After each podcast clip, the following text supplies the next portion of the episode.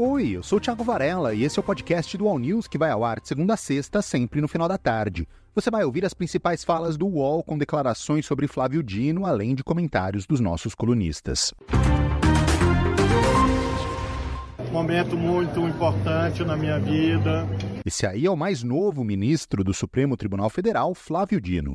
Um momento em que fui muito bem recebido pelos colegas da casa e reitero os compromissos fundamentais de exercer a magistratura integralmente, com imparcialidade, com isenção, cumprindo o compromisso formal que eu assumi de respeito à Constituição, às leis, de isenção, de imparcialidade e de contribuir para que o Judiciário funcione bem, distribua justiça e no que se refere ao plano institucional, nós consigamos sempre elevar cada, a cada vez mais a harmonia entre os poderes, na medida do que for possível, cada um respeitando a sua função, o seu papel, tendo muita ponderação, para que com isso nós possamos ajudar o nosso país no principal, que é fazer com que as políticas públicas evoluam, os direitos cheguem a todos os lares.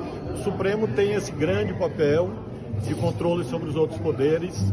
Isso faz com que às vezes haja daqui da colar uma incompreensão, às vezes uma discordância, uma divergência, até um atrito, mas quem conhece a história do direito constitucional no mundo sabe que sempre é assim. É assim nos Estados Unidos, na França, na Alemanha, em Portugal, na Itália, todos os países de um modo ou de outro que afirmam esse modelo institucional vivem momentos que às vezes há uma controvérsia mais aguda. O principal é nós não perdermos a nossa referência, que é o cumprimento da Constituição. Dino deu essa breve declaração durante a sua posse na quinta-feira. Para o Josias de Souza, Flávio Dino um dia ainda vai voltar à política. Todo mundo que conhece o Flávio Dino trabalha com a perspectiva de que ele retorne à política em algum momento. É muito improvável que ele vá permanecer no Supremo Tribunal Federal por 19 anos, como está previsto. O mandato dele é de 19 anos, que ele é, poderia ficar lá até 2043. Mas quem conhece o Flávio Dino acha improvável que é, isso ocorra em algum momento. É, ele retornará à política. O que me parece mais delicado no caso do Flávio Dino é o comportamento que ele vai exibir em relação aos, aos processos que envolvem o Bolsonaro. Né? E ele sinaliza nos, nos bastidores, sinalizou também numa entrevista que deu a nós aqui, que ele não se considerará impedido de votar nos processos que envolvem o Bolsonaro. Há um que está no gabinete dele, é, um processo referente à, à encrenca que o Bolsonaro colecionou, as encrencas que ele colecionou na CPI da Covid. É um inquérito que ele pode tratar é, monocraticamente, ou pode levar ao plenário, ele pode colocar para andar, né? E, de resto, a história foi muito caprichosa né, com o Bolsonaro, porque nesse dia que, nessa super quinta que a gente viveu ontem, é, a gente observou um, um, cotidiano muito crivado de ironias, né? porque o depoimento do Bolsonaro e dos militares acusados de tramar golpe junto com ele, depoimento em que essa gente toda silenciou na Polícia Federal, foi separado da posse do Flávio Dino por um intervalo de uma hora e meia só. Então, uma hora e meia depois da, da, da, do horário, o horário marcado para o início desses depoimentos, é, em que os delegados ouviram o silêncio dos investigados, é, uma hora e meia depois a, a, começou a posse do Flávio Dino. E o Bolsonaro, que sempre foi tão loquaz, ele ficou quieto na, na Polícia Federal. Leonardo Sakamoto falou do papel que o Flávio Dino vai ter no diálogo entre STF, Executivo e Legislativo. A presidência da República e o Supremo estão, neste momento, no governo, durante o governo é, Lula, voltou à normalidade democrática da relação entre o Supremo e a presidência da República. Agora, essa normalidade não, não voltou com o Congresso Nacional. O Congresso tem está, nesse exato momento, numa disputa né? O Congresso, inclusive, tem é, medidas tramitando no, no plenário da, da, da, Câmara, do Senado, para limitar poderes ou alterar poderes do Supremo Tribunal Federal, uma clara retaliação às decisões que têm sido dadas pelo Supremo Tribunal Federal e desagradam setores do Congresso.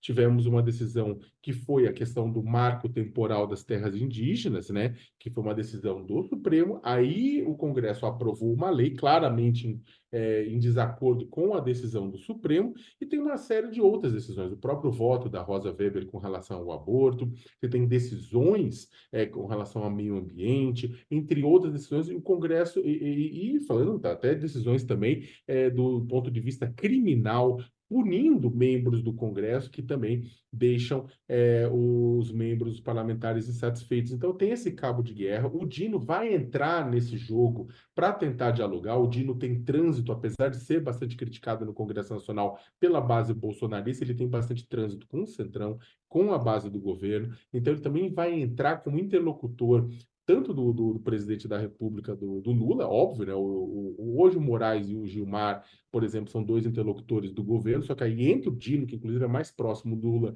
para fazer essa interlocução com o Poder Executivo, mas ele também pode ser um importante interlocutor com o Poder Legislativo para tentar reduzir essas animosidades que vêm, na verdade, colocando em risco, de certa forma, o equilíbrio da República. E depois da posse do Flávio Dino, o presidente Lula foi jantar com alguns ministros e parlamentares. Fabiola Cidral contou detalhes dos bastidores. Um núcleo bem ali reduzido foi justamente para a casa do presidente Lula, foi para o Palácio da Alvorada, onde aconteceu um happy hour barra jantar.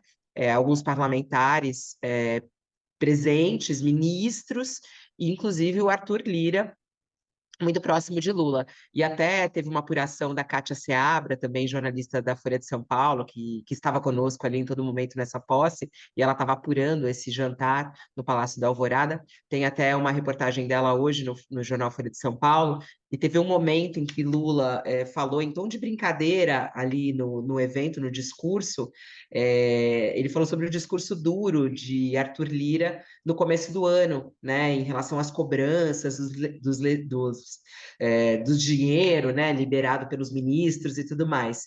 E de acordo com os presentes, os parlamentares deram muita risada. E aí o Lula afirmou que é, os números da economia vão melhorar, é, em parte justamente por causa dos projetos aprovados pelos deputados, e ele disse que o ano de 2023 foi muito bom, embora Lira estivesse muito nervoso, ele disse.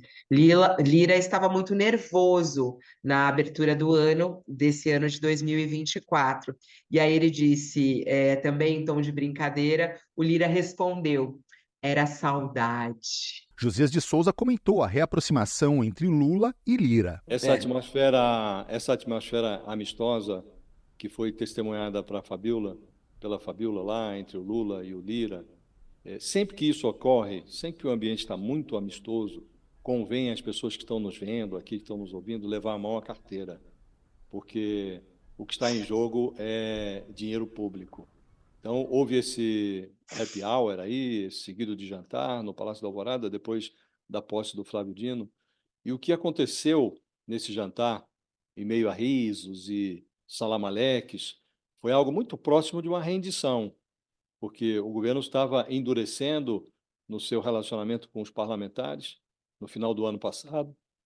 O Lula vetou um calendário de liberação de recursos que tinha sido imposto ao governo pelo Congresso Nacional. Então, o governo impôs um calendário, além de eh, definir o quanto de dinheiro desejava arrancar dos cofres públicos, definiram que o dinheiro devia ser liberado nas datas tais e quais. O Lula vetou esse calendário.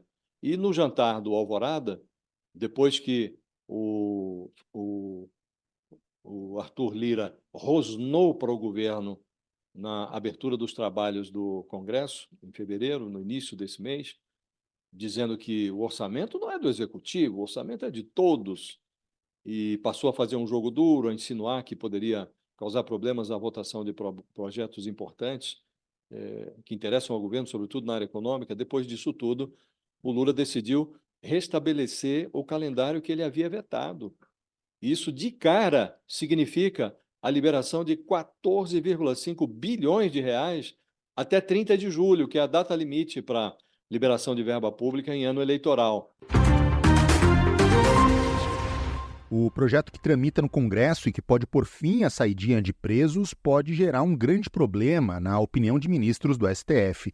A repórter Letícia Casado falou sobre isso no All News. O debate que está tendo aqui é o seguinte: o, o pessoal no, no Supremo Tribunal Federal fala assim, Letícia, não dá para a gente começar a mexer no sistema, carcerário, no sistema carcerário, tirando benefício, sem considerar a possibilidade de que isso vai trazer uma reação de presos contra essa mudança. Não é uma coisa simples. Então, eu estava conversando esses dias com o ministro do Supremo e ele me falou o seguinte: pensa num cadeião tipo o Anísio Bruno, ou Pedrinhas, que ficou muito conhecido lá no Maranhão, anos atrás, por causa do, de uma grande rebelião que teve. Imagina um pessoal numa cadeia dessas, que já é super difícil de controlar. Ah, bom, hoje mudou a, regra, acabamos com a saidinha. Tem uma ala, ah, o ministro me falando, tem uma ala que está escrito lá, é, presos do regime, detentos do regime semiaberto, detentos do regime fechado. Ou seja, fica todo mundo muito misturado. São presos que estão em regime semiaberto no mesmo lugar, no mesmo prédio, no mesmo ambiente que presos super perigosos, que estão em regime fechado, que isso tudo vai servir de estopim. A frase que eu escutei de um ministro do Supremo foi: isso vai gerar um problema no médio prazo para a sociedade brasileira. A gente entende que há uma questão muito forte de violência no país, há um problema muito grande relacionado à segurança pública. A gente entende essa demanda da sociedade, mas isso precisa ser analisado com cautela Essa foi a edição de hoje do podcast do All News. Acompanhe as principais notícias no UOL e siga as duas edições diárias do All News em vídeo, às 10 da manhã e às 5 da tarde. Até mais.